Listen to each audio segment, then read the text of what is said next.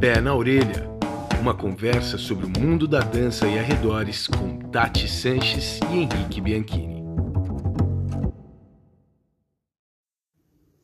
Olá, dançarines, apreciadores, simpatizantes e entusiastas do mundo da dança e arredores.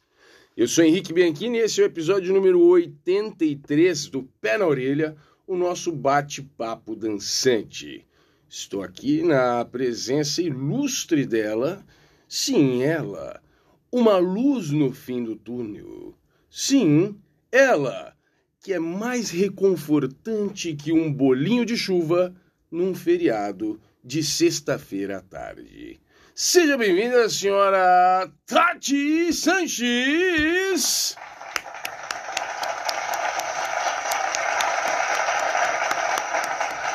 Bolinho de chuva, né? Sexta-feira, feriado de sexta-feira, tá chegando aí. Estiver garoando ainda. Mas é isso então, gente. Eu que sou esse bolinho de chuva. Estou aqui com ele, né? Nesse momento, ele. A zona expandida do conhecimento. Caramba! A zona de roupas do lado da cama. Henrique Bianchini.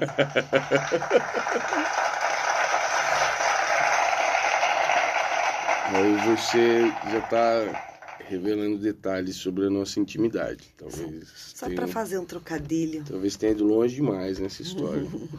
Não posso negar, é verdade. Bom dia, boa tarde, boa noite para você que nos escuta. Estamos aqui mais uma vez cumprindo com o combinado, muito contra as previsões, indo totalmente na contramão das tendências aí dos últimos tempos e lançando mais um episódio. Veja só que coisa impressionante, senhora Tati Sanchez. Gente, não é que a gente tá aqui? Pois é, e nada mal, nada mal. Estamos satisfeitos aí com o resultado do nosso episódio anterior. Muito obrigado vocês que voltaram a nos acompanhar, vocês que celebraram o nosso retorno das cinzas, a nossa reativação aí, meio como uma fênix ressurgindo aí dos escombros dos tempos que nos deixaram separados de vocês. Estamos aí tentando sustentar essa regularidade mais uma vez. É, dessa vez com um tema que, para não perder a tradição, veio da cabeça de Dona Tati Sanches, mais um desconforto, uma percepção de uma lacuna aí, uma lacuna de discussão, né, uma necessidade de pensar e trocar ideia sobre um assunto que ela trouxe para a mesa do café da manhã e depois para a mesa de jantar e agora chega até a mesa de gravação aqui nos nossos estúdios Pé na Orelha. Senhora Tati Sanches, qual é o tema de hoje? Minha gente, é o seguinte. Estava eu, antes de trazer para mesa, certo, Certo. dia, dirigindo e pensando sobre coisas que me chegam por pessoas, as situações que a gente vai vivendo e fica sabendo das situações da vida das outras pessoas. E me veio uma questão. As pessoas ficam falando desse termo que para mim tá mega batido, né? Zona de conforto. Certo. E aí, você vê no marketing digital, gente falando, tem que sair da zona de conforto para criar, tem que sair da zona de conforto de não sei aonde. E aí você fica, tá, e o que, que tem lá fora, né? E aí eu lem começo a lem comecei a lembrar que eu vejo muita gente na dança defendendo suas faltas de cuidado Hum, com alunos, sim. sabe? Com essa, com esse- usando esse termo.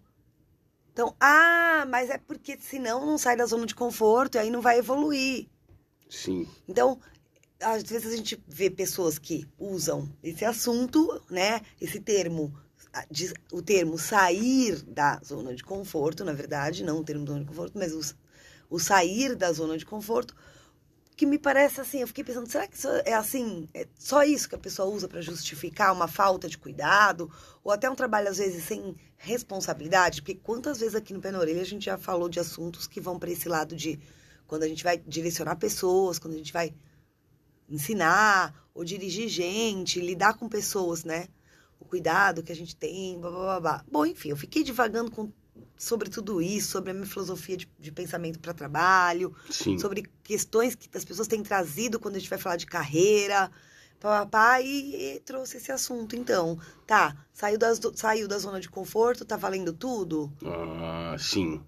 É, e eu acho que é o tipo de coisa que está tão já uh, instalada nos nossos procedimentos, nas nossas falas, no, como justificativa totalmente uh, invariável e absoluta de procedimentos que a gente usa, de ideias, enfim, dentro da dança, que acaba não sendo reavaliado. A gente não para para pensar um pouco sobre isso, quanto sobre essas falas e ideias efetivamente se sustenta e quanto dessas falas e ideias na verdade, estão aí só por hábito e não estão sendo questionadas e com isso acabam fazendo parte de coisas que não são tão boas assim, coisas que não são tão legais assim, promovendo problemas no nosso meio.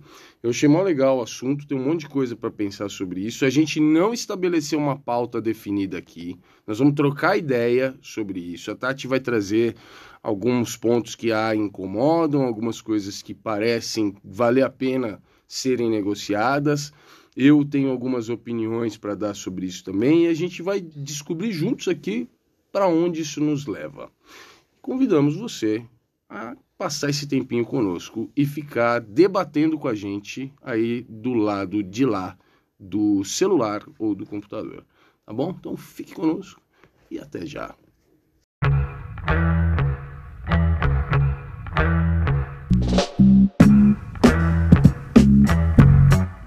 De hoje. Bom, para começar essa conversa, só para a gente dar uma estruturada no chão aqui, construir um chão sobre o qual a gente vai depois caminhar e construir outras coisas. Tati, eu queria que você tentasse nos trazer um ou outro exemplo real ou hipotético de como essa ideia de zona de conforto, e principalmente sair da zona de conforto como sendo um, uma coisa uh, necessária, uma coisa rotineira e, e, invariável, sei lá, como é que essa ideia pode ser entendida e ser usada de alguma forma uh, negativa, de alguma forma que não seja tão boa, ou alguma situação da qual você se lembre ou que você invente para nós agora. Uma história.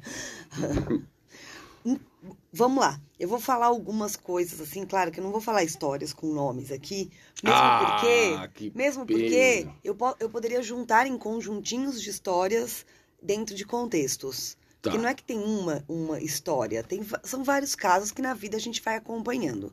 Então vamos pensar pessoas que dão aulas, e, e, já aconteceu lá a gente no Class Masters, eu hum. é, conduzindo equipes, dando treinamentos e papapá. Então, assim, várias situações que a gente está lidando com pessoas que estão ensinando, tá?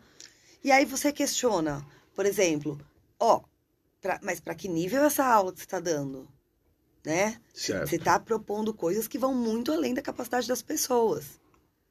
Ok. Sim. Porque eu estou questionando uma questões didáticas. E aí, muitas vezes, a pessoa fala assim: ah, mas é porque também, se, as, se essas pessoas não saírem da zona de conforto, elas não vão aprender nunca. Ah, sim. Então, se torna a ideia de sair da zona de conforto, é, de qualquer forma, a salvação para, para as decisões e escolhas dessa pessoa. Exatamente. E muitas vezes não é que a pessoa resolveu, vou falar isso porque assim eu me safo eu faço bem o que eu quiser. Mas é realmente assim, entendeu, alguém falou que era assim, já comprou a ideia rasa assim. Sim.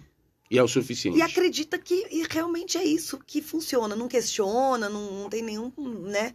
Nenhuma questão, nenhum pensamento crítico em relação a isso. É assim, ah, é pronto, é isso. Falaram que é assim, é assim. Sim. Né? Então, isso é algo que a gente vê muito. É, ainda falando sobre aulas de dança, não só o que se propõe como, como exercícios e movimentos, que é de grau muito acima do nível de habilidade de, de quem está fazendo as aulas e tal, a forma como se conduz. Então, por exemplo, exposição de alunos, né? Então, tem, acontece muito nas aulas que tem técnica tal, sei lá, balé sempre teve muito essa prática, Henrique, de... Hum Olha, não sei quem, quando acaba, fez uma vez uma, um, um exercício na barra. Ô, fulana, ou pessoa, ó, cê, isso aqui, ó, você precisa melhorar isso aqui, faz aí de novo. Aí todo mundo tá parado, a menina vai lá e faz. Aí a professora fala assim: não, ó, tá vendo aqui? Aí vai lá, mexe. Você precisa. Talvez a professora tá até achando que tá ajudando. Certo. Né? Mas muitas vezes está deixando a pessoa numa situação de exposição muito desconfortável.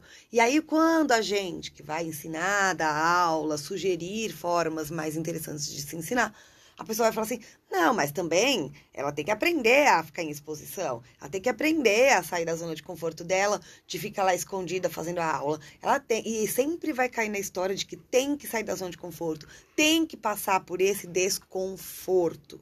Tá. Sim. Certo? Então, existe muito isso, existe muita coisa. É, são os dois pontos, assim, um oposto ao outro, sabe? Ah, porque ah, vai ficar aí fazendo tudo o que quer. Não pode fazer só o que quer, só o que gosta em aula. Tem que sair da zona de conforto.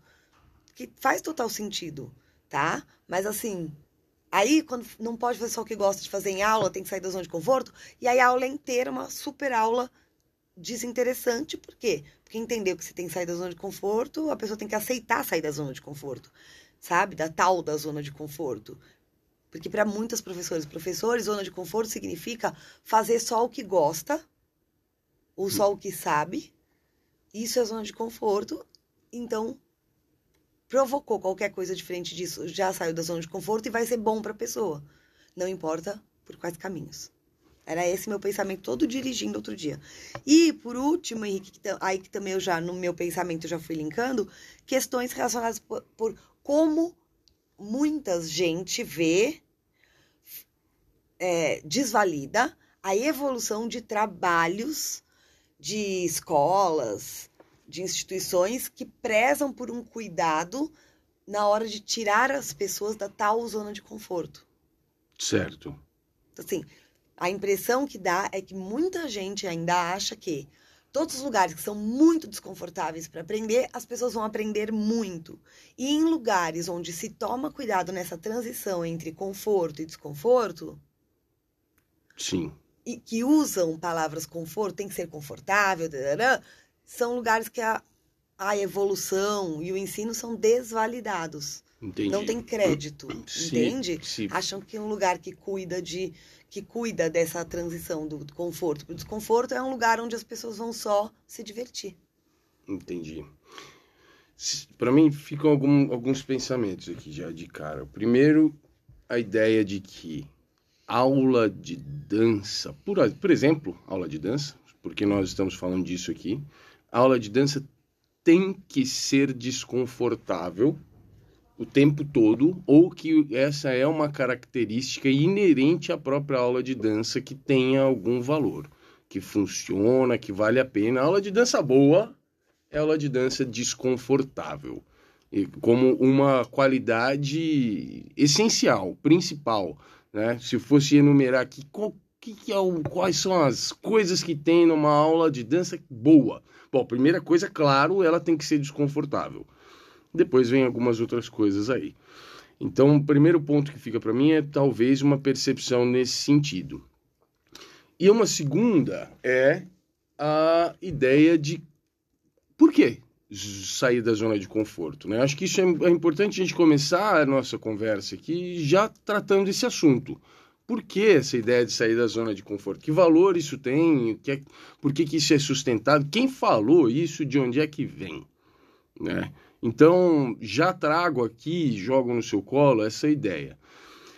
Eu acho difícil alguém contestar a hipótese. Eu acho que nesse, nessa altura do campeonato isso não é mais uma hipótese, mas eu acho difícil alguém contestar a ideia de que para que haja aprendizado no sentido de evolução, descoberta, engrandecimento, progresso, para que haja engrandecimento, é necessária a exposição a mais do que aquilo que já existe com você.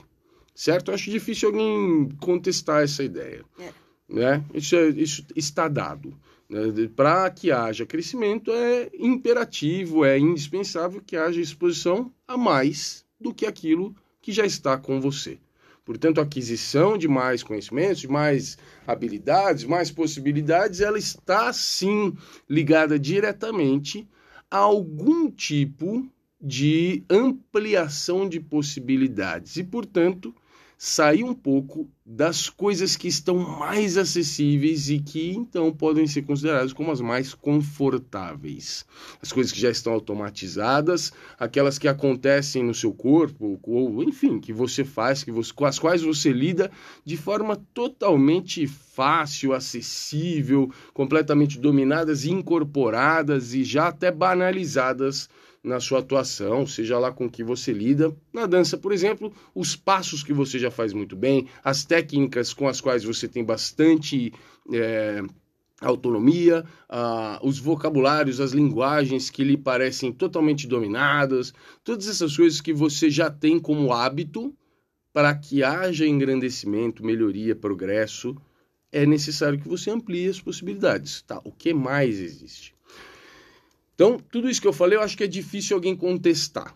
Talvez, Tati, a ideia de que é necessário sair da zona de conforto e, obviamente, a má interpretação dessa ideia venha justamente dessa percepção. Todo mundo acredita Exato. e todo mundo entende que, claro, é verdade, a gente precisa sair desse núcleo duro, desse núcleo mais central mesmo, do que nos parece confortável, uhum. certo? Certo.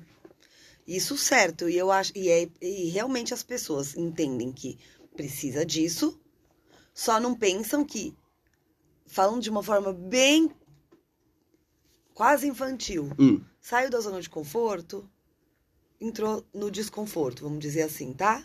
Se é assim que a gente pode vai querer chamar. Tá. A gente pode ter o desconfortinhozinho, o desconfortinho, o desconforto apetito, o desconforto, o desconfortão, desconfortaço, o mega desconforto. Então, assim, se a gente fosse imaginar que tem uma. Um, ou se a gente fosse pensar em medida de espaço, a gente pode sair da, do aqui da porta do conforto e pôr um, um centímetro de pé no desconforto, dois centímetros, um metro, dez metros, cem metros, Sim. mil metros, e lá na outra ponta do desconforto. E a impressão que eu tenho é que não existe essa, essa percepção. A gradação, né? Essa, é, essa graduação. Não existe essa graduação. Eu, inclusive, fui procurar se tinha gente que falava de outro jeito, que falava outras coisas sobre isso. Sabe? Hum. Tipo, tem gente que tem, fala de outras zonas, ou tem a zona de conforto e depois saiu dela e foi embora uma ideia binária sobre conforto é, e, e, desconforto. É, que foi o que a gente ficou falando no jantar. Será que só, é só essa ideia binária? É, talvez é. o, o problema seja é, entender que, ah, sim, claro, ninguém duvida de que é preciso algum nível de desafio. O que a gente pode aqui agora combinar de chamar de desconforto. Tá? Algum nível de desafio, algum nível de ampliação, algum nível de talvez desconforto. Ninguém duvida disso, está tudo certo, isso está dado. Agora, entender essa, essa transição como um interruptor liga e desliga é extremamente problemático, porque tudo que está para lá do conforto total passa então a ser justificável porque desconforto é necessário. E já que é um switch, já que é um, um interruptor on e off, já que é um interruptor liga e desliga, eu preciso sair do on, ou sei lá, preciso sair do, do conforto, e portanto a minha única opção é o extremo oposto. Ou é 8 ou é 80. E já que desconforto falaram, eu entendi, faz sentido para mim de que desconforto é necessário, então sinto muito, vocês vão ter que sofrer, vocês vão ter que apanhar. E se vira, é, e eu quero fazer um parênteses aqui, porque de repente as pessoas estão escutando e eu sempre fico pensando, a, as informações vão entrando na cabeça da gente, né, quando a gente está escutando um podcast, escutando alguém falar, e elas vão se acomodando em lugares de acordo com as nossas vivências, com as coisas que a gente conhece. Aí eu sempre fico pensando, o que será que a pessoa do lado de lá está pensando? Porque A gente lê muita coisa, tem muito livro hoje em dia, tem muito. A galera de marketing digital fala muito disso, assim, você tem que sair da sua zona de conforto, certo? Tá. Eles estão falando diretamente com você sobre te impulsionando, te sugerindo que você, por conta própria, por sua conta e risco, dê um jeito de se provocar para sair da zona de conforto. Tipo, escolha própria, entende, Henrique? Tá. Sim. Tipo, ah, eu é realmente, isso aqui eu não tô fazendo nada, porque eu tô numa zona de conforto, eu preciso me desafiar mais, eu Estou preciso buscar acomodado. isso, estou acomodado. Então, quando você vê muita gente falar disso, elas estão falando, falando para você, dentro do seu autoconhecimento, no seu controle, fazer a sua escolha sobre se desafiar mais, alguma coisa do tipo, tá? Tá. Eu trouxe esse tema pra gente falar sobre pessoas que lideram pessoas. Certo, sim. Principalmente sim, na, na área da- do ensino e da dança, no caso, que é porque a gente fala com pessoas da dança. O que eu tô querendo dizer é: a pessoa pode já ter se tirado da zona de conforto para ir se inscrever na aula de dança. Por conta própria. Só para ela ir lá, exatamente. Não, eu preciso fazer alguma coisa por mim, tarará, tem vergonha, mas eu vou. E ela pode, então, ela, com a atitude dela, foi lá e se inscreveu na aula de dança. Uma vez ela tá dentro da sala de dança e a aula começou, as escolhas não são dela. As escolhas são de quem, quem tá direcionando ela ali. Certo? Certo. Então a gente está falando de analisar essa essas questões a partir do ponto de vista de quem vai escolher para a outra ou para o outro o que é sair de zona de conforto ou não. É certo. diferente de eu escolher para mim, faz sentido? Sim. É, eu, e, pensando nisso, é, fico aqui fico aqui confabulando comigo mesmo. né? Eu, eu, eu sempre fui um. Eu, eu falo bastante sobre esse assunto no meu curso sobre método. E eu sempre fui um defensor de uma ideia bastante polêmica.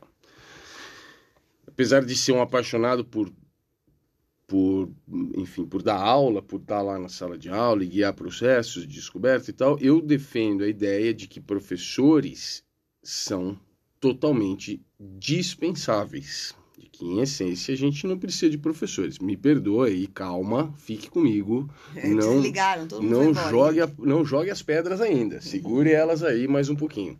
Isso não sou eu que inventei, tá? Essa não é uma ideia minha. né? Isso é uma ideia que existe há centenas e centenas de anos e que é sustentada por muita gente extremamente mais interessante e capacitada do que eu. Eu só estou aqui trazendo é, até você. Eu sou o mensageiro, não brigue comigo.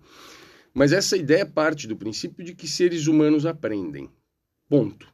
Seres humanos aprendem. É assim que a gente conseguiu chegar até aqui, mesmo sendo esses primatas sem pelo, sem presas, sem garras, que corre muito lento, que pula muito baixo, que não tem uma pele grossa para se defender do frio, mesmo sendo essa coisinha frágil, que nos primeiros 10 anos de vida não consegue nem fazer as coisas sozinho direito, a gente conseguiu chegar até aqui né, em tudo que a gente construiu, porque Uhum. a gente aprende. Existe uma capacidade inata, eh, evolutiva de aprendizado. E sendo assim, tendo alguém ou não ensinando, a gente vai aprender coisas diversas, desde como caminhar até como construir ferramentas e estruturas eh, complexas. Enfim, sendo assim, professores são dispensáveis. Mas por que, que tem professor e professora? Por que, que isso é importante? Por que, que professores importam?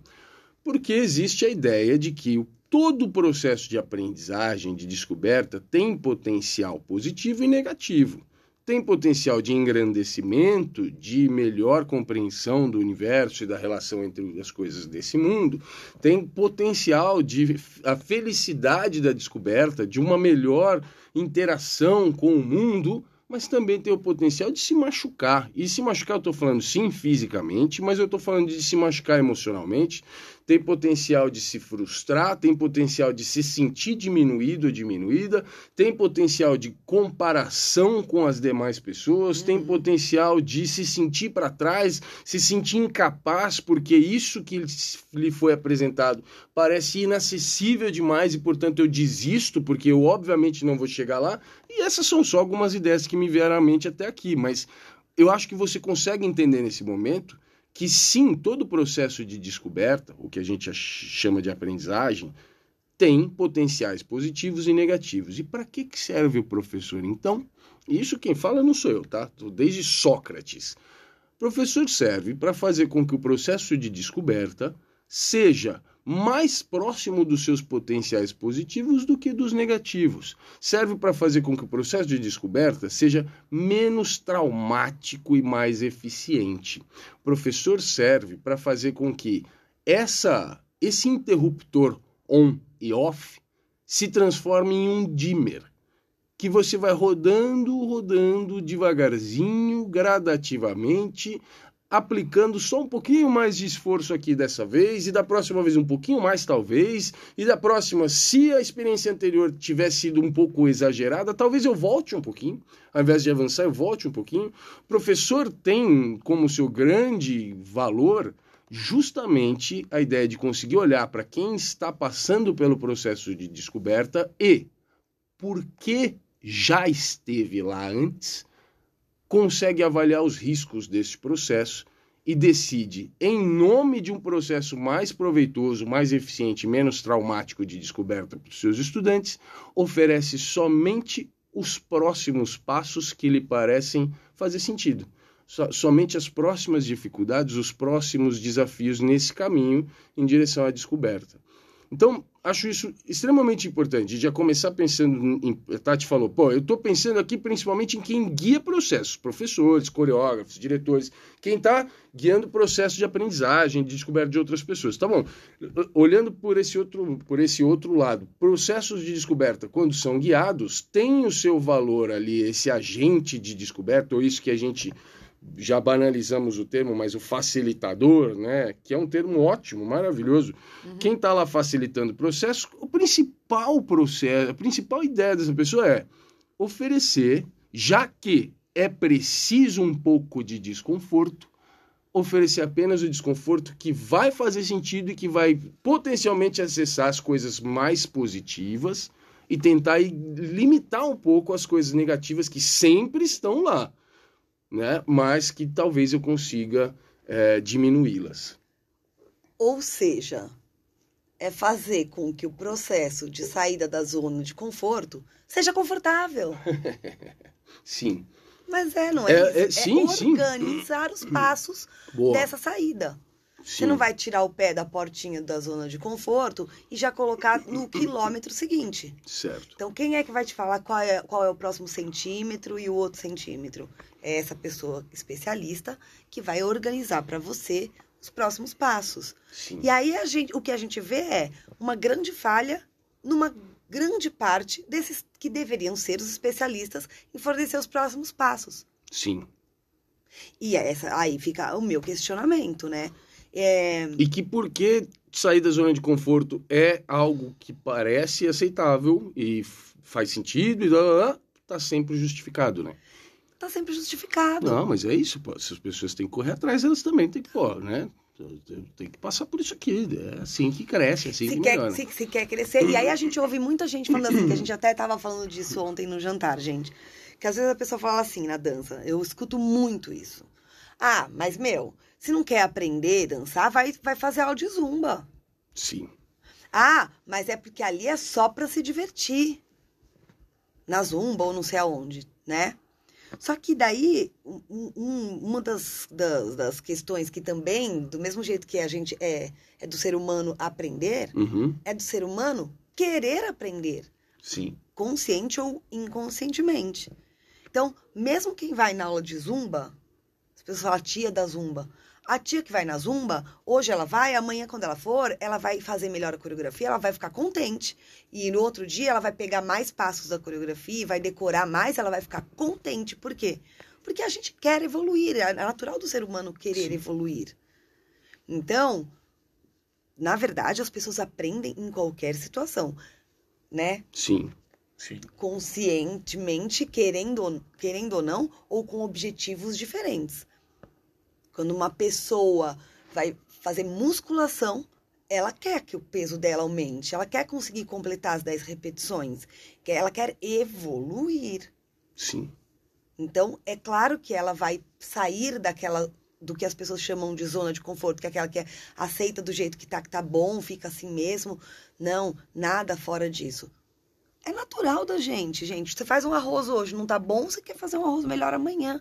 Você vai sair dessa zona de conforto do seu arroz empapado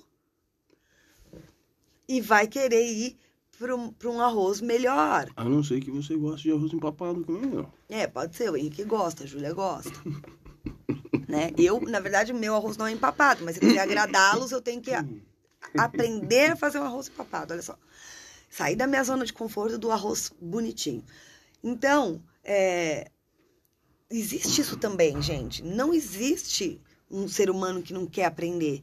O que existem são seres humanos com é, vontades diferentes em relação à aprendizagem, com A intenções, a desafios. desafios, com intenções diferentes. Então, todo mundo quer aprender. Alguns de forma consciente e com um objetivo específico. Alguns de forma consciente, com objetivo específico e prazo. Sim. Alguns de forma consciente, sem objetivo específico, só porque é uma pessoa que gosta de evoluir, de melhorar em tudo que faz. Não existe aquela pessoa que tudo que faz faz bem. Tem Era- gente que tem eh, segurança suficiente para aguentar mais desaforo Exatamente. e tem gente que não. E tem gente que não tem, não é de forma consciente, mas que vai querer e vai comemorar todas seu- suas evoluções. Tem gente que, de forma consciente, com objetivo, tem um prazo curto, mas tem condições, é, às vezes, habilidades motoras, que não vão suportar, dar suporte, né? Da, da, da, da- vou falar de novo a palavra condições. As suas condições não dão condições de atingir a evolução no prazo que desejava. Sim.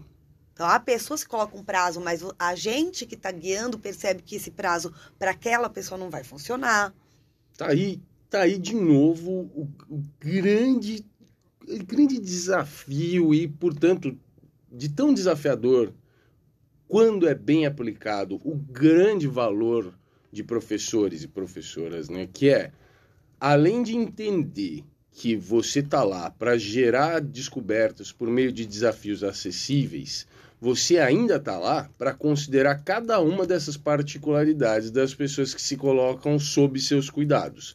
Porque essas pessoas, como a Tati disse, elas querem melhorar, seja lá o que for que elas estiverem fazendo, elas querem se engrandecer, elas querem evoluir de alguma forma. Mas cada uma delas é uma delas com todas essas características, idiosincrasias, particularidades. Mas todo mundo tem um objetivo geral em comum, que é progredir. Para um lado, uma, em certa quantidade, em tanto tempo, cada uma tem é, parâmetros distintos, mas eu acho que o que pode ser colocado como um geral é todo mundo quer de alguma forma melhorar.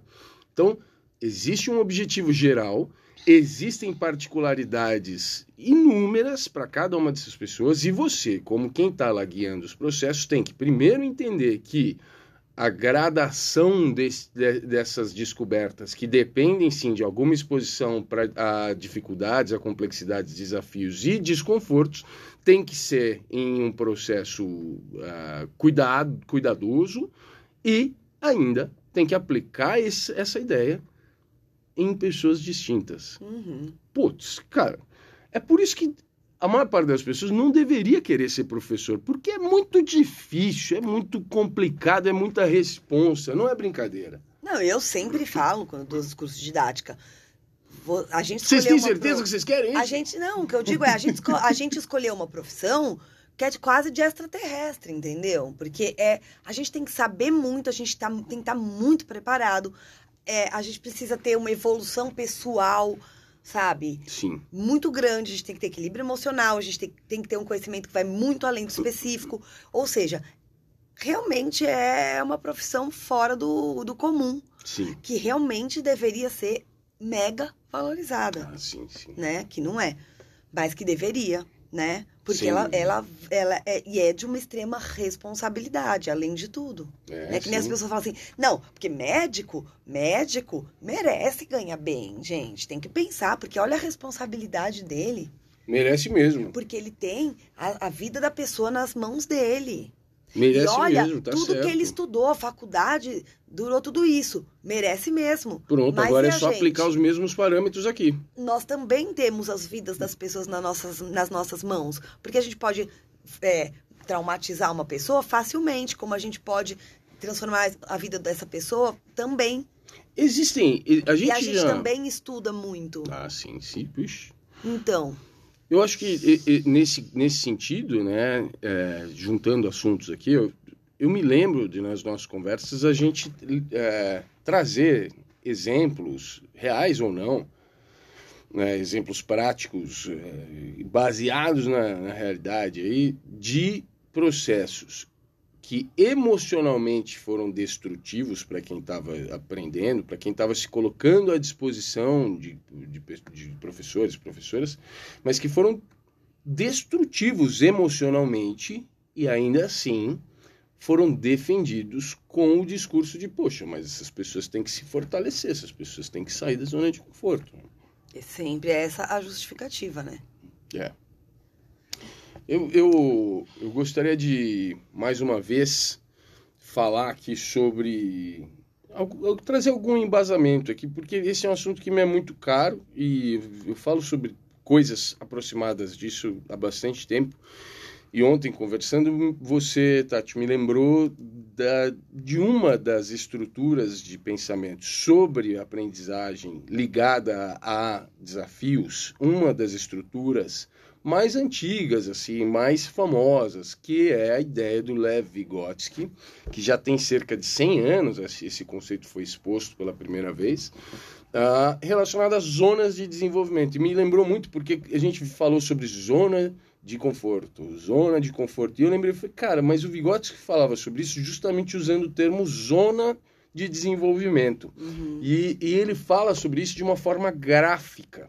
E eu, obviamente, não vou conseguir mostrar isso para você que está aí do outro lado do celular ou do computador, mas talvez eu possa descrever como o Vygotsky colocava essa ideia. Ou você pode muito bem ir para o Google depois e colocar assim: zonas de desenvolvimento Vygotsky, que é um nome fácil de escrever, tranquilo, tem dois Ys é, aí no meio de tudo isso. Mas a ideia dele é: imagine três círculos, um muito menor em volta desse, um maior e em volta deste ainda um maior, ou talvez esse terceiro círculo ele nem tenha fim, seja totalmente infinito. Então são três zonas diferentes, uma dentro da outra.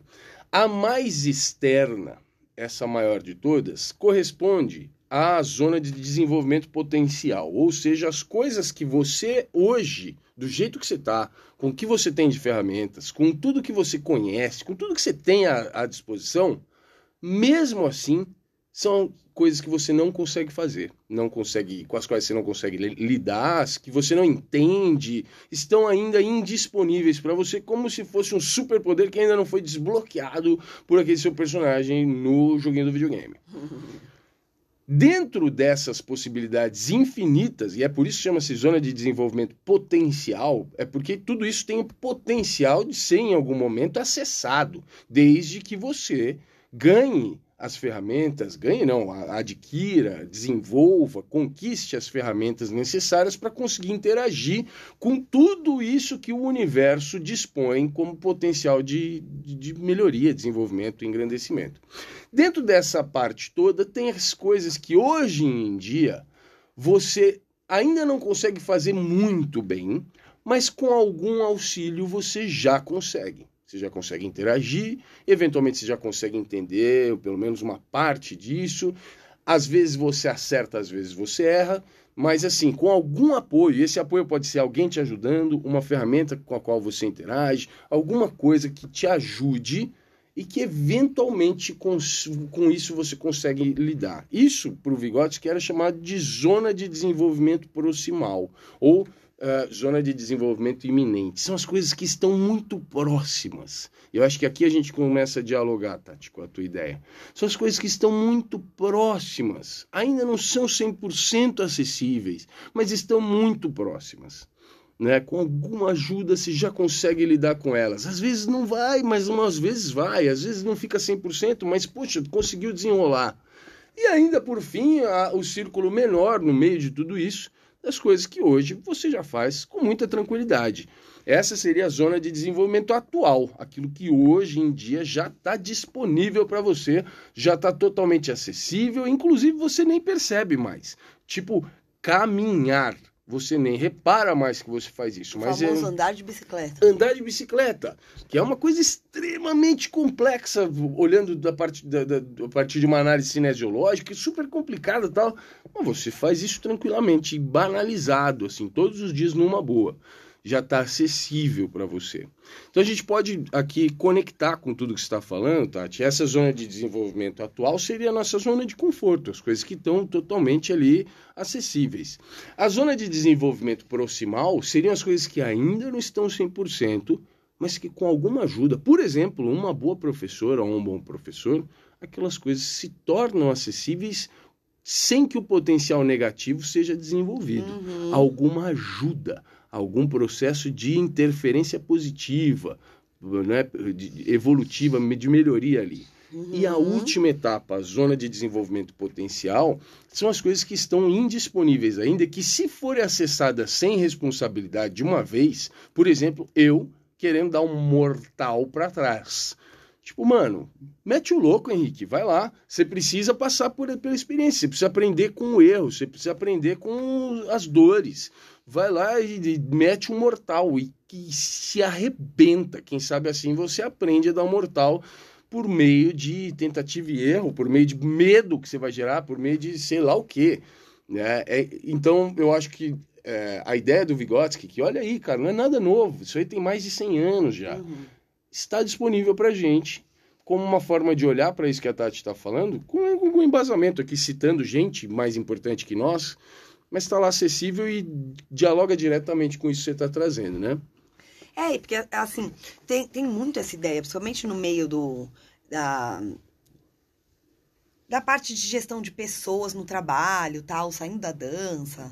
Se fala muito, né? Quando vai falar de gestão de pessoas, de desenvolvimento humano para trabalho, Henrique, se fala muito de, ah, essa zona aí, Hum, é, que a pessoa já sabe fazer tudo e tudo mais. desenvolvimento de atual. desenvolvimento conforto. atual, de, que é a do conforto, é, é quando a pessoa não está produzindo a mais, a pessoa não está fazendo nada, não está gerando nada novo, tá ali, só fazendo tudo no automático e tudo mais. Hum, Então, realmente, começa a parecer que a tal da zona de conforto é um lugar horroroso.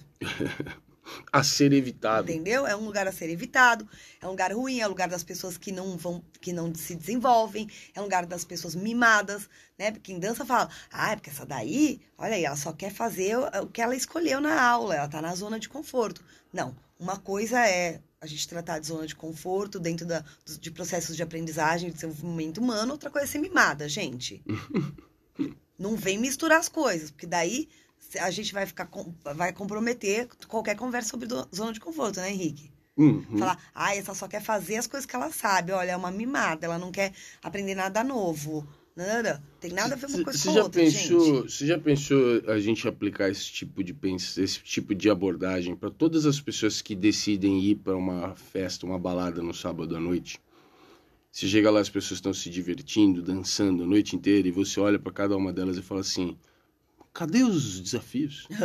Por que, que você não está tentando coisas inusitadas? Por que, que você só está dançando do jeito que você gosta? Por que, que você só está fazendo o que você já sabe fazer?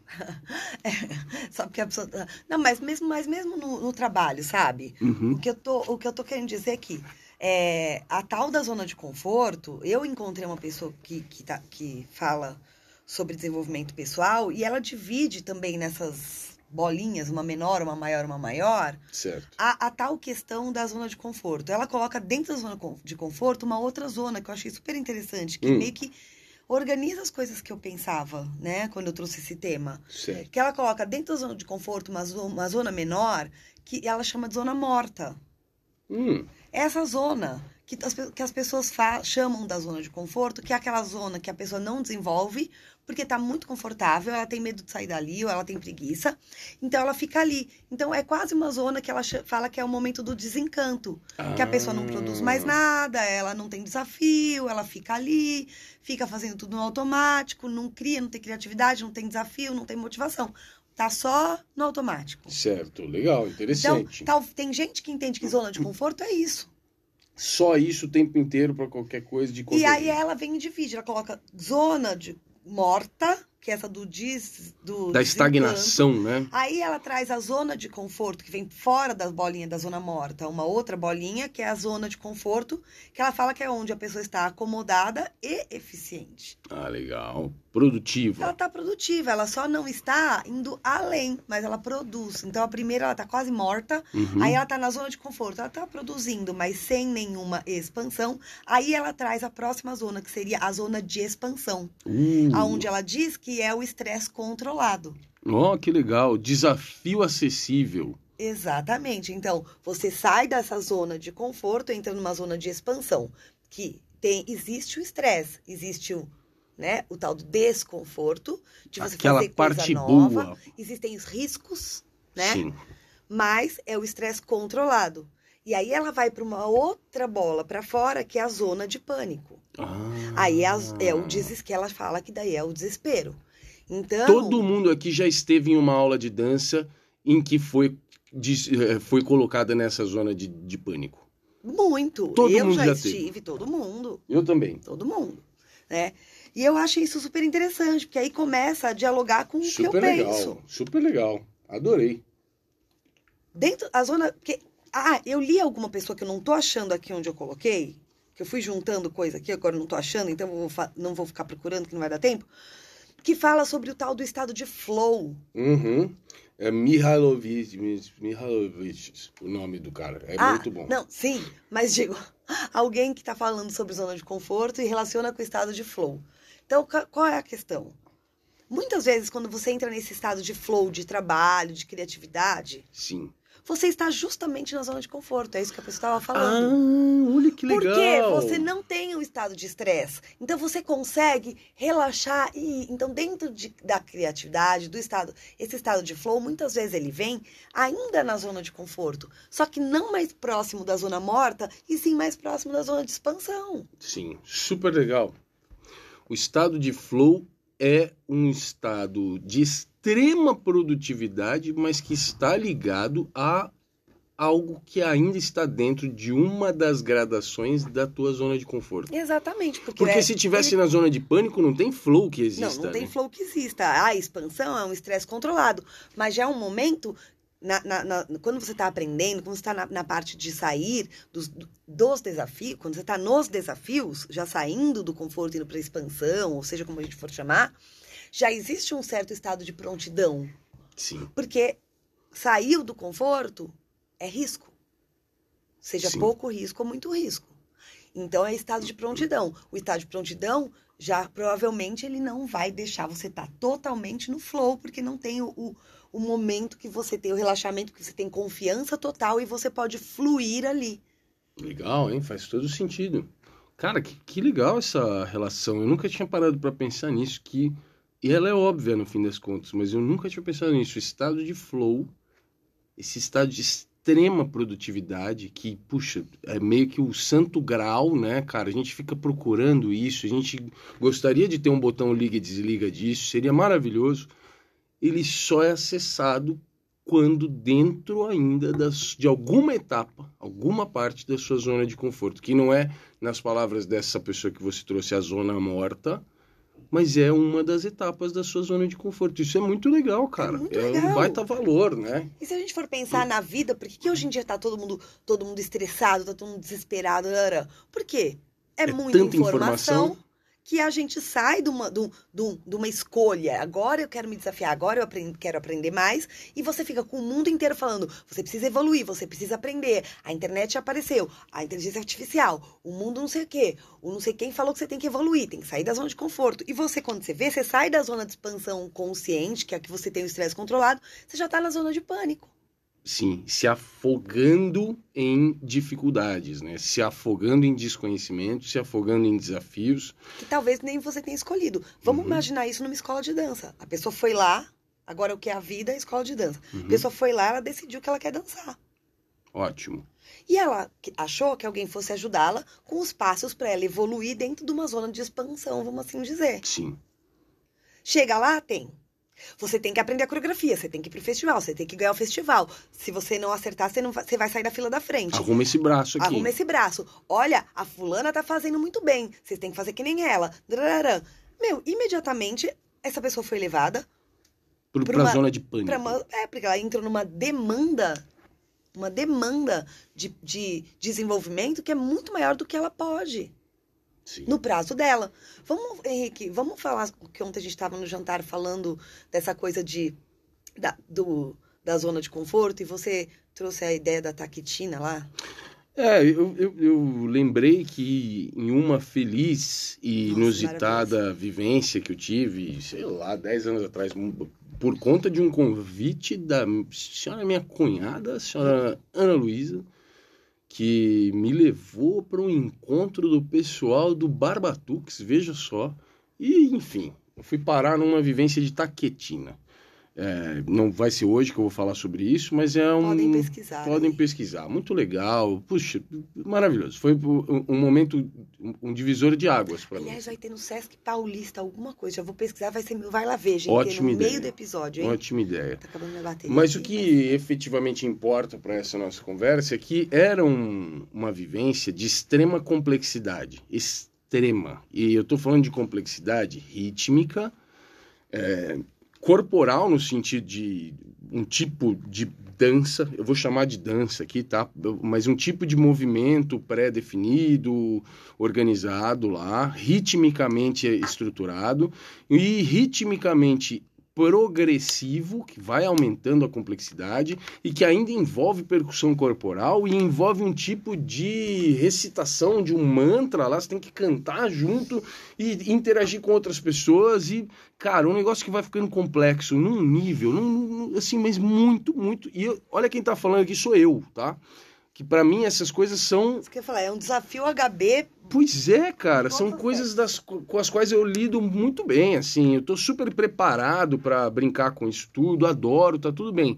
Cara, são, foram quatro horas sem parar desse bagulho e durante uma hora foi só piorando, só piorando. Piorando, que eu digo, ficando mais difícil, ficando mais complexo, mais desafiador e foi ficando, até que chegou uma hora de total loucura, assim, eu não conseguia mais entender o que estava acontecendo, tava me dando desespero, e eu começava a pensar, tipo, mano, eu quero ir embora daqui, pelo amor de Deus, o que está acontecendo comigo? Ou seja, eu estava entrando nessa zona do pânico. Aham. Mas o que foi revelador para mim é que quando a gente chegou nesse ponto, a pessoa que estava guiando o processo nos trouxe de volta para a primeira etapa. E a primeira etapa, que a princípio parecia, sei lá, nível de dificuldade 5, tá? A primeira etapa do processo, que parecia nível de dificuldade 5, e aí foi crescendo, foi indo, foi indo. Depois de uma hora, a gente estava no nível de dificuldade 37. Quando ele voltou para a primeira etapa, que antes parecia dificuldade 5, agora essa mesma etapa parecia dificuldade 2. E, portanto, me trouxe uma sensação de engrandecimento, de melhoria, de grande progresso e de conforto, E como que ele chamava isso? de Volta. voltar para casa. Ele chamava de volta para casa. as, eles chamavam, acho que as, devem chamar, né? Na prática. Me parece que sim. né? Eu não entendo muito sobre Ah, eu quero muito ir. mas me, me parece que é algo é, comum ali. Enfim, eu não quero falar bobagem aqui, tá? Eles têm um site, legal. Mas aí tinha esse negócio de voltar para casa. E aí ia de novo, o progresso ia acontecendo de novo. E você ia passando pelas mesmas etapas e elas pareciam mais acessíveis, até que eventualmente a próxima etapa não parecia tanto. E aí você dava alguns passos a mais em direção a essa complexidade extrema. E aí você chegava perto ali de um ponto de quase pânico e aí voltava para casa de novo. E tudo aquilo parecia cada vez mais confortável. E, e, e assim, recompensador, sabe? A sensação que eu tinha era de recompensa mesmo. Uhum, uhum. Putz, cara, isso aqui é muito gostoso, porque é acessível, porque eu entendo, eu sei o que está acontecendo, eu me lido bem com isso aqui. E assim foi essa vivência, super, super importante, transformadora para mim. Assim, foi realmente um divisor de águas, porque eu aplico essa ideia nas minhas aulas até hoje, de expandir, expandir, expandir e voltar para casa. Expande, expande, expande, chega perto daquele des- tá dentro do desafio acessível, daí você começa a ir até um pouco mais e volta para casa. E volta para casa e assim por diante. Então, acho que tem um grande aprendizado nisso aí. Aí, é, não, é maravilhoso, né? Toda vez que você fala, eu falo, toda vez que ele fala sobre taquetina, gente, eu falo assim, eu preciso vivenciar isso pelo menos uma vez na minha vida. Deve ser muito legal. Mas aí eu já querendo, né, causar, o Henrique falou disso, e aí a minha questão é: quando a gente está conduzindo processos em grupo, né? Por exemplo, certo. esse cara era um grupo. Sim. Quando ele escolhia a hora de voltar para casa? Ah, super, super importante. Entendeu? Qual é a habilidade desse cara de, de saber que ali no meio tinha uma pessoa que era eu, que gosta muito dessas coisas, e de repente tem uma outra pessoa que não é como eu. Cor mega coordenado, né? Sim. Foi isso que vocês pensaram aí, é isso. É isso. Então, assim, esse cara tem que ter uma habilidade muito grande em observar. Era uma roda de muitas pessoas, não era? Era um monte de gente, um monte falou. de gente de todo tipo, toda idade, então, habilidade, tudo exatamente. muito diferente.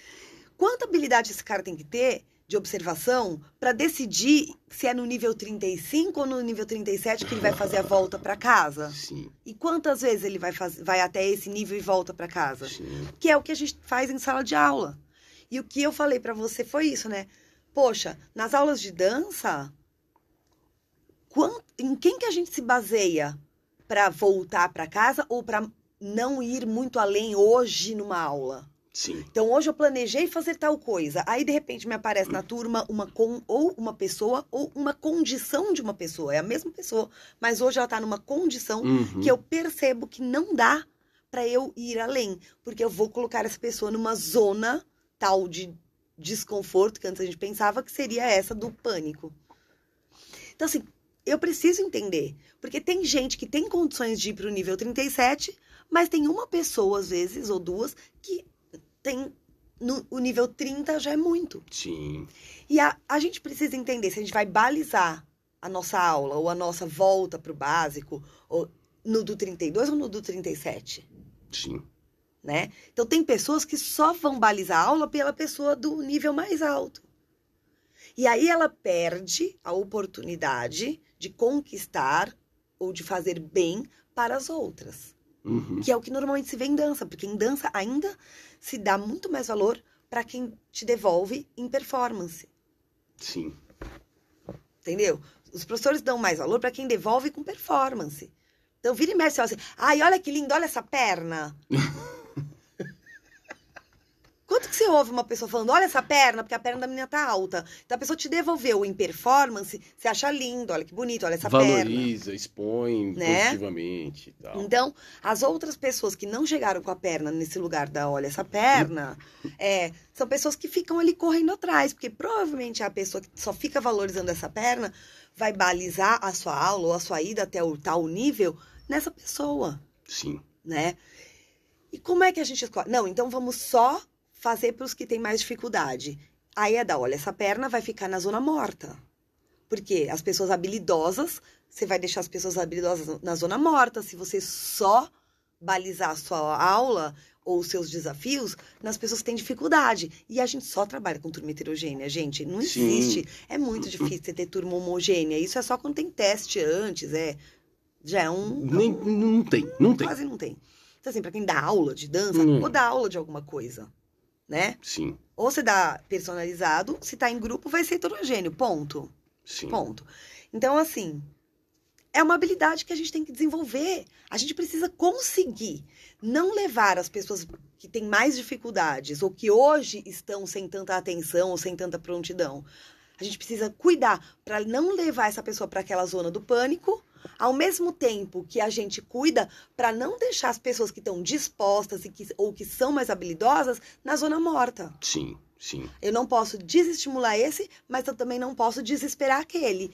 Essa é a habilidade e para mim, bom professor é o que sabe achar o equilíbrio. Sim. Ir um pouco mais nesse, mas depois volta para aquele acha uma atividade que para esse fica numa zona interessante, mas para aquele eu consigo fornecer um desafio maior. Sim.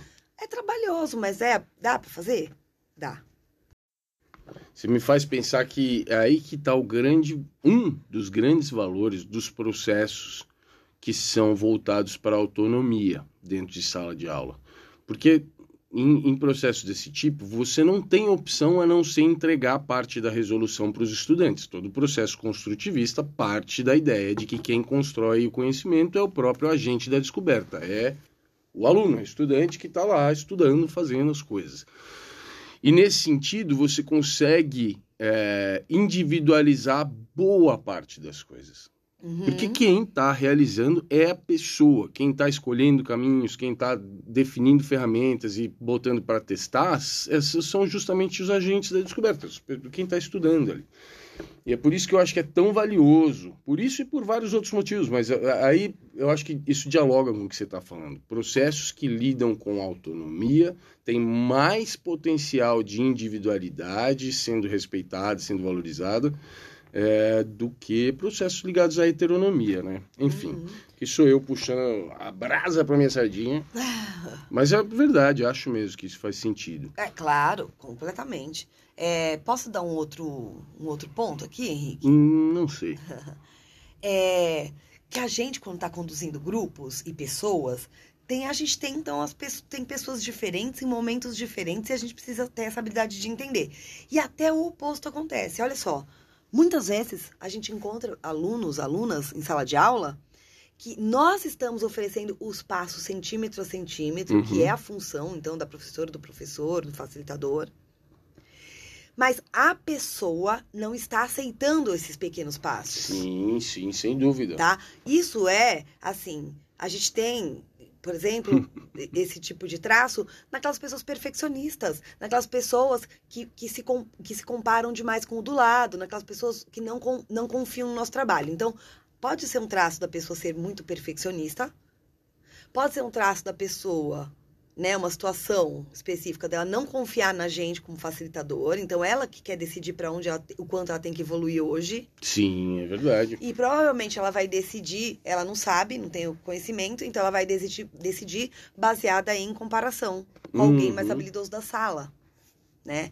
Então são aquelas pessoas que falam assim, que nem eu, eu, já contei aqui umas 20 vezes, eu conto em todos os cursos, o caso da moça. Aí. Ah, sim, eu já sei qual você vai falar. Isso. Que ela falou assim, eu tô vendo. É, que eu falei, primeira aula da moça lá, eu falei para ela, muito bem, tal, não lembro o nome dela, Cláudia. X, muito Cláudia. bem, Cláudia. Ela fez assim para mim, muito bem nada, tem espelho, eu tô vendo. muito bem, escambau, tal, uma porcaria. Tem espelho, eu tô vendo. Eu falei, é, mas você tá vendo o quê? Você tá você vendo em comparação com as outras pessoas? Porque quem sabe a evolução que você tem que ter aqui sou eu que sou professora. Fiquei até meio brava com ela, ela nem voltou mais, acho. Não lembro. Mas é isso, eu falei assim, mas é, você tá se baseando em quê para dizer que você tá vendo? Porque quem sabe a evolução que você tem que ter hoje na sua primeira aula sou eu. Tá, tinha o outro lado também, né? O outro extremo, que são pessoas que você, com todo cuidado, tá oferecendo pequenos passos gradativos e tal, e a pessoa fica lá e fala assim, nossa, meu Bom, eu já sei Isso. fazer. Eu, não dá para me dá um negócio mais difícil, igual o povo do step na década de 90 que queria girar. Aham, uhum, aham. Uhum. é, mas esse, esse pessoal é o pessoal que muitas vezes acha, entende que dificuldade, que evolução tá toda baseada, suportada por um aspecto só, né, Henrique? Sim, sim. E aí também cabe a nós, professores, mostrar o quanto mais de coisa essa, precisa, essa pessoa precisa aprender, não só dentro daquele aspecto. Então, sei lá, o aspecto. Ah, mas eu já coordenei, que eu já aprendi a coreografia. Me dá uma coreografia mais difícil, ou seja, uma coreografia que fique difícil de eu aprender, que eu não consiga me coordenar. Não, ah, mas tá tem bom. outros aspectos. Você já consegue você... executar essa mecânica Isso, aqui. mas olha aqui os outros aspectos. Então, hoje a gente que tem prática, a gente não espera a pessoa pedir mais difícil para mostrar para ela que tem outros aspectos. A gente claro. já vai trazer todos os aspectos ao mesmo tempo.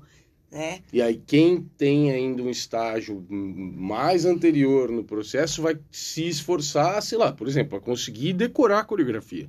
Quem uhum. já consegue decorar a coreografia bem vai se esforçar, por exemplo, para dominar um, um, pouco melhor a execução daqueles movimentos. Isso. Quem já consegue fazer isso vai se esforçar um pouco mais para expressivamente ocupar mais aquele espaço e assim por diante. É, né? provavelmente que nem você brincou aí com as aulas de step. Realmente, gente, para quem é da época do fitness, ou não é da época, ou é do fitness é, o STEP foi um elemento que foi trazido para as aulas de ginástica de grupo como um, elemento a mais para motivar, para se criar outro jeito de fazer um exercício aeróbico, um exercício né, Sensacional. cardio. E aí começou-se a criar. Então, você sobe e desce como se fosse um degrau. Legal. As pessoas começaram, ah, a gente dá pra gente subir, descer e fazer ali. Começou-se a criar, então, coreografias sobre essa plataforma, pequena plataforma de subir e descer. Acho que conhecer a plataforminha Step todo mundo conhece, certo? De subir e descer. Acontece que, no caso, a gente estava falando de uma aula, de uma prática que seria, teoricamente, uma prática para queimar calorias, exercitar o corpo de forma, né? Sim. é, trabalhando o sistema cardiovascular, ou seja, de Vai, intensidade vambora. moderada para alta, sem intervalo. Beleza. Só que para a pessoa que está executando, como eu já disse, ela foi lá para queimar sua caloria, mas ela quer aprender, consciente ou- inconscientemente. Então, uma vez aquela coreografia ficou fácil de executar, Pronto. Independente se é cardiovascular ou não, a pessoa quer uma mais difícil. Só que só tem um aspecto ali: o aspecto de coordenar movimentos para seguir coreografias. É coordenação motor e memória. Sim. Não tem qualidade do movimento, expressividade, bababá. Então, o que aconteceu é que as pessoas começaram a querer coreografia mais difícil, coreografia mais difícil. Os professores começaram a criar coreografia mais difícil, coreografia mais difícil. Virou um negócio para poucos, né? Sim. ou com 20 níveis ali de, de habilidade para a pessoa chegar, se desenvolver e chegar. E é óbvio que as academias não conseguem oferecer aula de step nível 1, 2, 3, 4, 5, 20. Então as aulas tinham o 1, o 2 e o 20, e aí ninguém chegava no 20 e as aulas foram- de grupo foram morrendo. Falei do step, mas a mesma coisa aconteceu com a aeróbica, tá? Porque um único aspecto a se usar como avaliação para aprender mais era o aspecto da sequência coreográfica. Sim. Pam, pam, pam, pam. Já fizeram aí uma, uma relação com as aulas de dança, gente? Quando a gente fala das aulas de coreografia e a gente fala, não, tem muita aula de coreografia que ensina coisas, que mostra coisas, que você aprende coisas, ou que você descobre que existem outros tantos, outros tantos aspectos para desenvolver, é a mesma história do step. Sim. Agora, tem gente que conduz aula de coreografia só quem pegou a coreografia e fez do começo ao fim. E aí é é igual step, é a mesma coisa, né? Corre o risco de passar, de chegar no mesmo que aconteceu com o Step, que foi ele perdeu muito espaço. Praticamente desapareceu até ser reformulado e, enfim, encontrar Exatamente. outros encontrar outros caminhos. Né? É, porque foi acontecendo organicamente, ninguém parou para entender, faz sentido. Foi o que aconteceu com a gente na ginástica aeróbica também.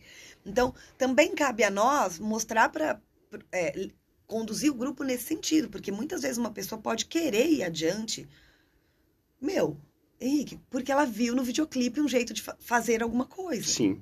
né? Que nem quando eu vou dar na aula de dança contemporânea, às vezes eu falo assim, gente, a gente vai fazer aqui, aí eu vou fazendo todos os educativos para fazer um rolamento para trás. Todo mundo já fez cambalhota para trás, gente, eu sei disso. Uhum. Então, Muito. eu sei que vai ter gente que vai pegar, vai sentar, dar aquele impulso e, E de algum jeito vai girar para trás e vai chegar. Mas não é disso que nós estamos falando. É. Sim. Se eu só falar assim, aí a gente faz um rolamento para no meio de uma coreografia, faz um rolamento para trás, blá, blá, blá, a pessoa vai fazer.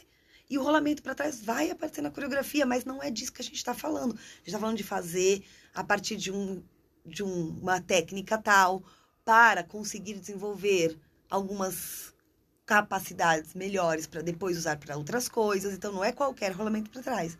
Só que como eu já sei disso, eu justamente não falo rolamento para trás. Eu faço todo um processo pedagógico. Sim. Senão a pessoa vai falar, isso eu já sei. Deixa comigo. Me dá outra coisa mais difícil. Né? Sim. Ela sabe. Dentro do que ela entende por aquilo. Vai. Tá.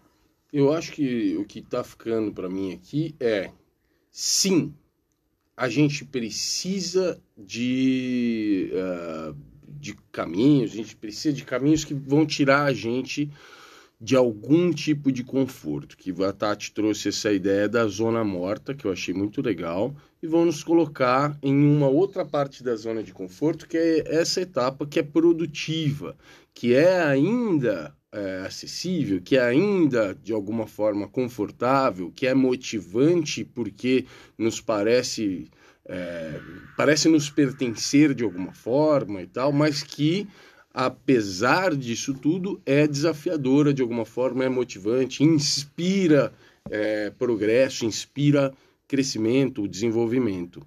Então, sim, a gente precisa. Segundo ponto, quem guia processos que vão uh, lidar com esse tipo de abordagem precisa ter preparo suficiente para, primeiro, entender quais são essas zonas, como elas, quais são os impactos que elas têm em geral nas pessoas, e segundo, quais são os impactos que elas têm individualmente nas pessoas, e a partir desses conhecimentos conseguir fazer com que eh, os impactos positivos sejam potencializados e os negativos sejam minimizados.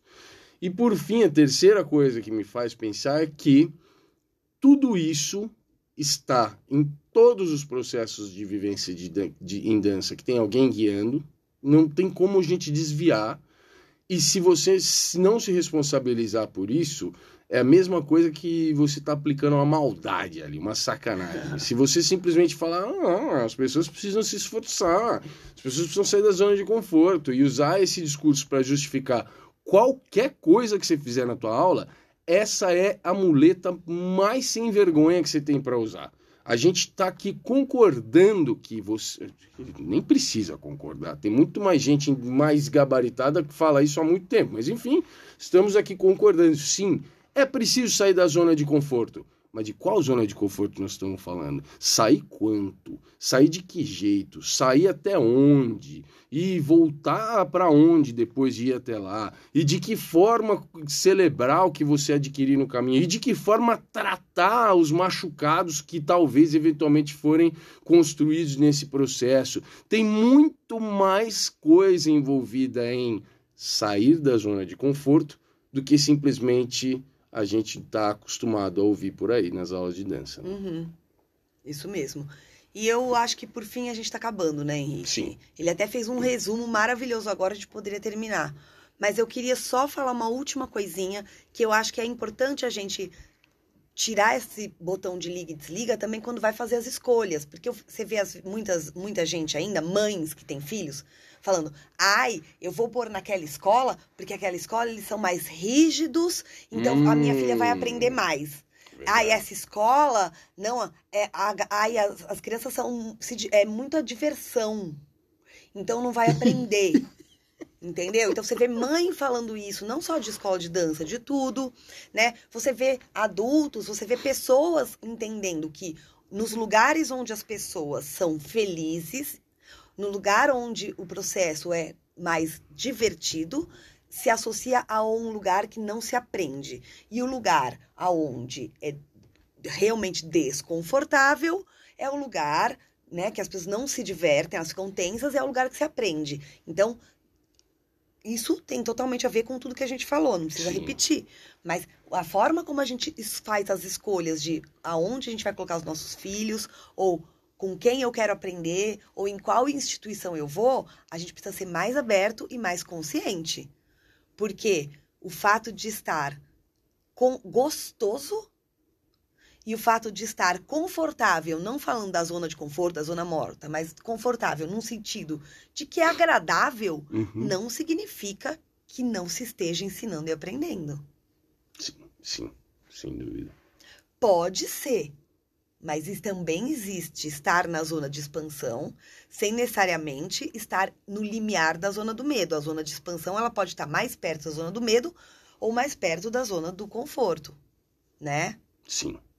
Então, eu queria deixar aqui essa essa essa provocação para que as pessoas não fiquem só no divertir, se é divertido não aprende e ponto final que elas tenham um pouco mais. E que de... se não é divertido, é que é bom, aí sim. Exatamente, aí... né? Esses dois polos com, com, consigam a, analisar de uma forma mais rica as possibilidades de se aprender relacionado com, com, com diversão, ou com alegria, ou com tristeza e tensão e medo. Como se alegria e diversão fossem antônimos de aprendizagem e rigidez, desconforto fossem sinônimos de aprendizagem. E nenhum outro parâmetro importa. Exato. Caramba, meu. Tomou essa aí, people? Uhum. Puta, quanta coisa para pensar hoje. Uhum. E começamos essa conversa sem saber muito bem para onde ia e regaçamos. Muito bem, a gente tem calendário, merchan, essas coisas? Tem, tem, tem temos coisas para vender? Ah, sempre tem. Camiseta do Pé na Orelha, garrafinha térmica e canequinha do Pé na Orelha. Segura aí, vem com a gente.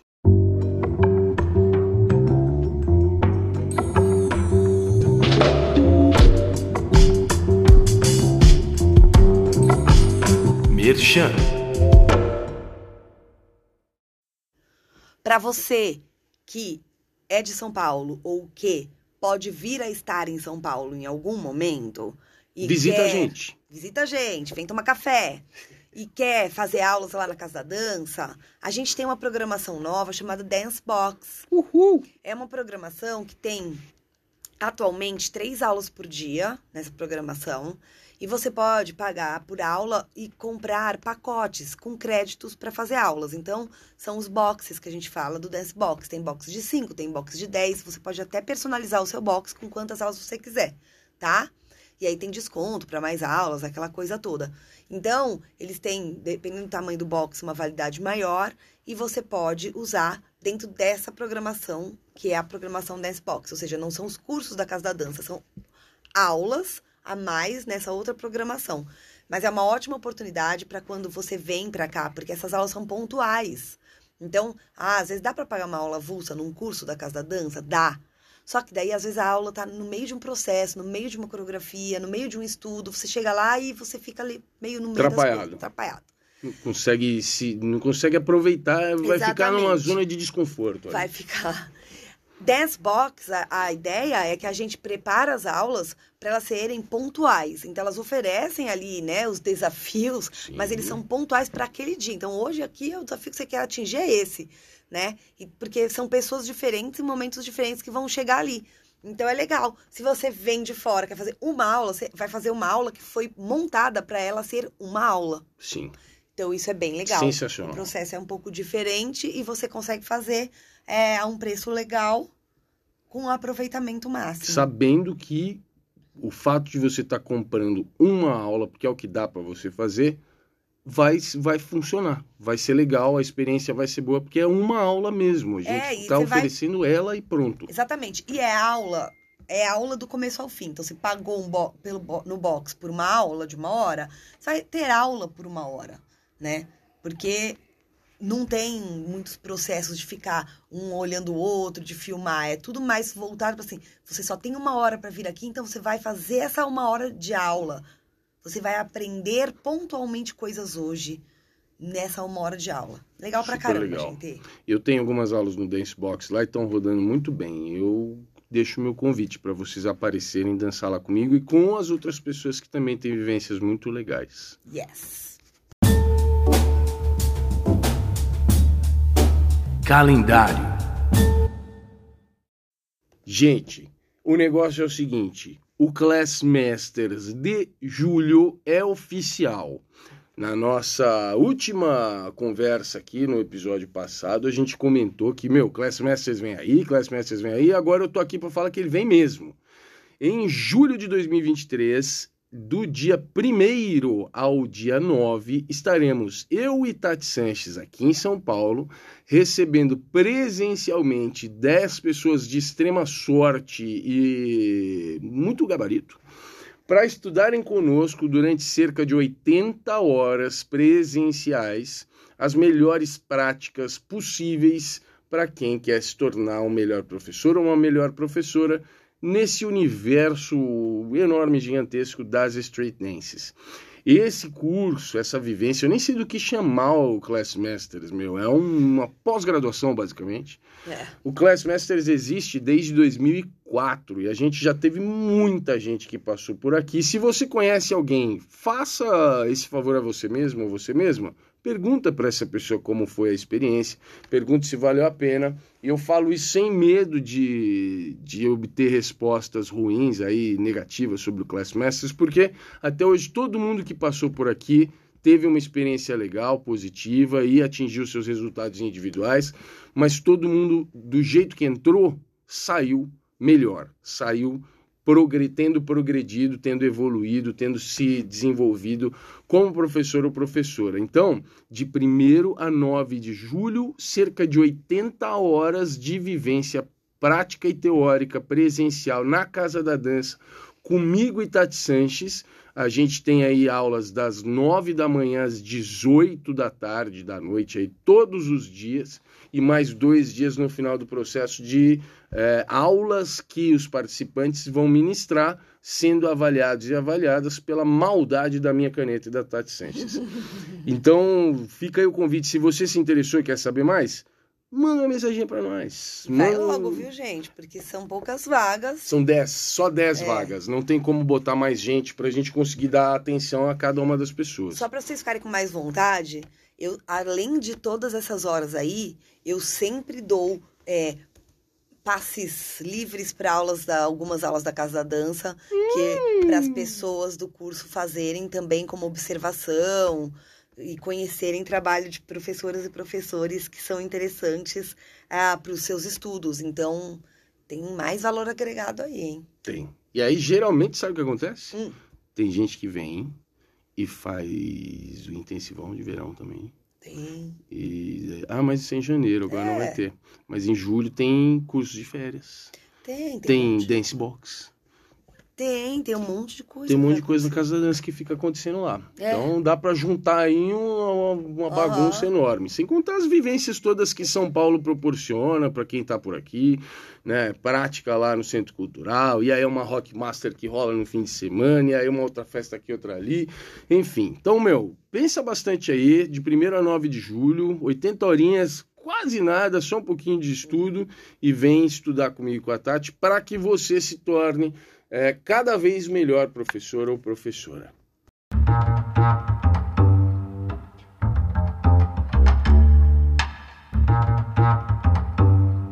Vai lá ver.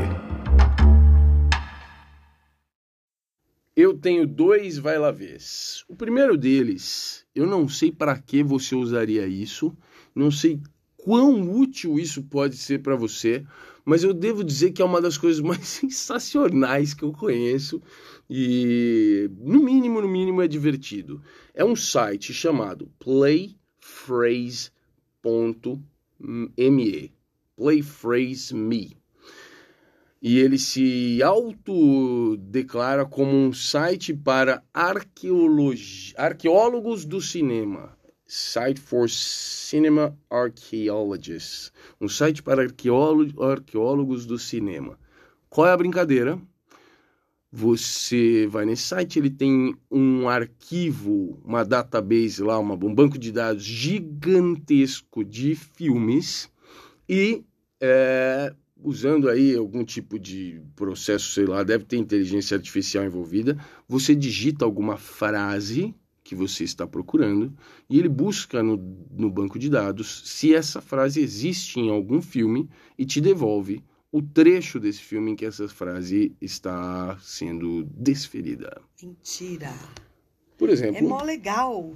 se eu chegar aqui e escolher a frase, ele fala para mim aqui algumas que são as campeãs, né? Por exemplo, I'm gonna kick your ass, ele tem 50 vezes, 53 vezes no banco de dados. A frase Oh yeah, that's right, tem 69 vezes. Uh, you're making a big mistake, 78 vezes. Por exemplo, daí eu clico aqui, I'm gonna kick your ass. I'm gonna kick your ass. If you tell anybody I'm gonna kick your ass, What happens if I say no? then I'm gonna kick your ass. I'm gonna kick your ass. Ah, E assim por diante, ele vai te mostrando cenas de filmes que tem essa frase. tem em português? Putz, eu acho que não. Não, né? Acho que não. Cara, é muito divertido, eu não sei pra que serve, eu não sei o que você pode fazer com isso, a não ser memes e figurinhas e coisas desse jeito. Mas, cara, tá aí, divirta-se. Ó, é pago, tá? Custa 20 reais por mês pra você usar isso. Então, veja aí se serve pra alguma coisa pra você. Mas eu acho que, você- que é legal você saber que existe isso. Né? Ele tem, por exemplo, dessa frase 100, né, 53 diferentes é, cenas em filmes. Então, enfim, tá aí. depois me conta se isso serve de alguma forma para você e como você tem usado. E o segundo, vai lá ver, é, eu e Tati decidimos inaugurar uma nova etapa aqui no Vai lá ver. A gente quer, sei lá se isso é para sempre, a gente faz o que a gente quiser aqui porque o podcast é nosso. Mas pelo menos por enquanto a gente está com uma ideia de, em todo episódio, sugerir alguma coisa relacionada à música aqui no Vai Lá Ver. A gente consome muita música, né, cara? Eu, vocês também, tenho certeza, mas enfim, eu e Tati somos também fanáticos por música e o que talvez vocês não saibam é que a gente tem gostos musicais bastante diversos. Né? Eu trabalho com hip hop, mas hoje em dia rap não é o meu gênero musical mais consumido. Eu escuto muito mais jazz, rock, música folk do que rap hoje em dia, apesar de ter sido rap um dos gêneros que eu mais consumi na minha vida. Hoje em dia não é mais. Então, enfim, a gente tem muita coisa que a gente escuta, a gente gosta e dá vontade de compartilhar com o mundo. Portanto, nós decidimos oferecer aqui sugestões musicais. Eventualmente, um artista, uma artista, uma banda, eventualmente um álbum, eventualmente algum experimento, algum projeto, ou até mesmo uma música que seja, né? E eu hoje quero começar por uma das bandas que eu mais escutei nos últimos 10 anos, que é uma banda não, imagino, não tão conhecida, se bem que eles vieram para São Paulo fazer show e pelos vídeos eu não fui porque eu não tinha dinheiro para entrar, era muito caro, mas pelos vídeos que eu vi tinha muita gente, todo mundo cantando junto, então certamente são mais conhecidos do que eu imaginava por aqui, mas eu não tenho nenhum conhecido, nenhum amigo ou amiga que que até hoje conhecia. Então, deixa aí meu desafio. Se você curte, depois me conta. Eu estou falando sobre a banda chamada Fleet Foxes. É uma banda que se autodenomina como uma banda de indie folk ou ainda pop barroco com influências do folk e do rock clássico. Eles se autodenominam também eh, como Baroque Harmonic Pop Jams. pop barroco é muito Meu, legal. É muito pop. É barroco é demais. Não é? Demais. É uma banda de Seattle, cidade que muito, muito me influenciou aí nos anos 90. Eu que fui um garoto grunge, cresci aí sobre os ombros de gigantes como Chris Cornell, Ed Vedder, Lane Stanley. E queria ser o Ed Vedder, era o meu sonho, até hoje é, quero ser ele ainda. E Fleet Foxes vem de lá também, mas não numa vibe grungeira, mas uma vibe meio folk. Eu sou totalmente apaixonado por essa banda e sou um grande fã do líder e principal compositor, que é o Robin Pecknold, do grande gênio, letrista monstro. E eu descobri essa banda 14 anos atrás, quando eu assinava a versão digital da revista Vibe, se eu não me engano, e aí eles indicaram um vídeo das duas garotinhas do First Aid Kit cantando uma, um cover da música Tiger Mountain Peasant Song do Fleet Foxes eu fui lá assistir e de lá para cá eu nunca mais deixei de acompanhar essa banda. Canto todas as músicas, sou super fã, gosto demais, escuto praticamente todos os dias há mais de 10 anos. Fleet Foxes tem cinco discos até aqui, cinco álbuns de estúdio e eu deixo a minha sugestão para vocês conhecerem também, vou deixar o um nome na descrição. Se vocês gostarem, me contem. Se vocês não gostarem, contem para os amigos de vocês, mas não contem para mim, que eu não quero saber. E é isso. Tati Sanches, o que é que você tem para nos oferecer? Gente, eu vou falar de uma artista que eu conheci há 21 anos atrás. é... Ela, ela estava dentro da minha barriga. e eu pude conhecer essa artista, então, como assim, um embrião, não é? Ele quase cuspiu.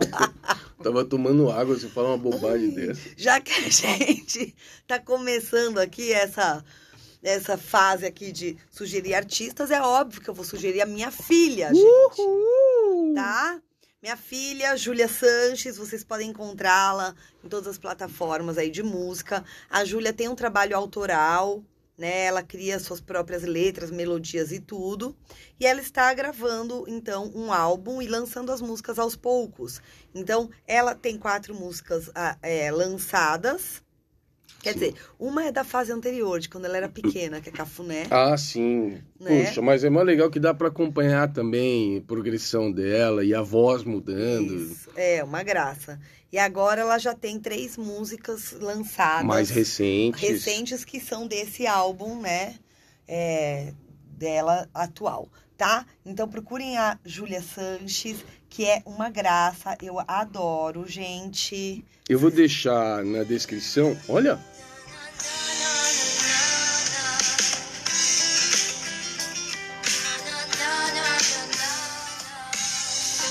Assim. Essa é a minha preferida, gente. Como chama essa? Até três. Eu amo, gente. É, muito Vão legal. lá escutar e também apoiar esta artista independente. É, sensacional, muito legal, meu. Muito legal, gosto bastante. A Júlia tá demais. Muito bem, minha gente. Então, eu acho que é isso, né, Tati? É isso, pessoal. Ah, se vocês quiserem, a gente já falou durante o episódio, vocês podem ir ver e ver o site da Taquetina, tá bom? Ah, super legal. Vocês vão lá, é taquetina.com.br. Posso deixar na descrição também. Isso, Henrique deixa, aí vocês vão ver. Fica como um vai lá ver também, Tati, tá? e a hashtag? Ah, você já ia esquecer. Já ia esquecer. Tô. Tô. Tô. Tô na zona de expansão. Nossa, vai ficar Ah. difícil de escrever isso, né? Caramba! Tô na, tô na zona de expansão. Tá bom, hein? Você gostou desse? Não, não gostei. Muito grande, complicado. Acho que a gente pode fazer. Acho que a gente pode fazer o seguinte: Z- Zona viva. Tem a zona morta, zona viva. Ah, zona viva, tá bom. Zona viva. É isso. É hashtag zona viva. Tudo junto de uma vez só e pronto. Se você teve a resiliência de chegar até aqui com a gente, faz um postzinho aí em redes sociais e mete essa hashtag incompreensível que ninguém vai entender nada e vão ficar curiosos para vir ouvir o episódio. Muito obrigado mais uma vez pela audiência, muito obrigado pela atenção, valeu por acreditarem na no, no nosso retorno. Espero que vocês tenham gostado de mais esse bate-papo aqui. E acompanhe a gente aí na- nas redes sociais, troca ideia com a gente, manda mensagem, fala o que vocês acharam de tudo isso e é, fiquem conosco. Beijo, gente! Até breve!